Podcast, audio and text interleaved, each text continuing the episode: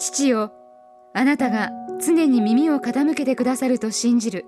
忠実な祈り手になれるよう。どうか私を助けてください。デイリーブレッドから今日の励ましのメッセージです。今日の聖書の御言葉。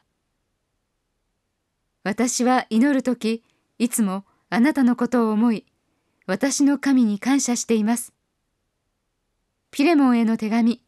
一章四節。マルコム・クラウトは2021年イギリスのエリザベス女王よりモーンディーマネー専属日貸金を授与されました。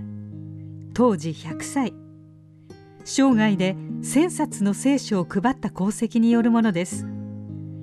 彼は聖書を送ったすべての人の名前を記録しその人たちのために常に祈っていました。クラウトの忠実な祈りは使徒パウロの愛につながります。パウロはあなたのために祈っていると手紙を受け取る人たちに何度も語りました。友人のピレモンには私は祈る時いつもあなたのことを思い私の神に感謝しています」と述べ弟子のテモテへの手紙には「私は夜昼祈りの中であなたのことを絶えず思い起こしている」と書いています。ローマ教会に対してはいつも覚え絶えず祈っていると書きました。私たちには祈るべき人が1,000人もいないかもしれませんが知人のために心を込めて祈るならそれは大きな力です。なぜなら神は祈りに応えられるからです。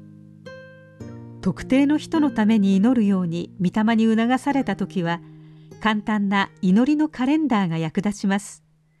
その人の名前をカレンダーに書き込むと忘れずに祈ることができます。祈る時に必ず思い出す。それはなんと素晴らしい愛の実践でしょう。今日の黙想のヒント。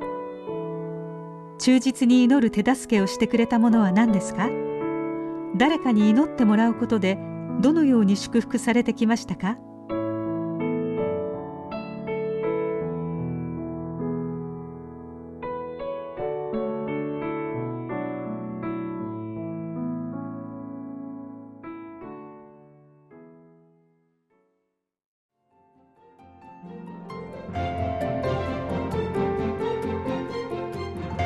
今日のお話いかがでしたか？心に留まったことを Facebook などでシェアしませんか？御言葉を分かち合い元気の輪を広げましょう太平洋放送協会の協力でデイリーブレッドがお送りしました。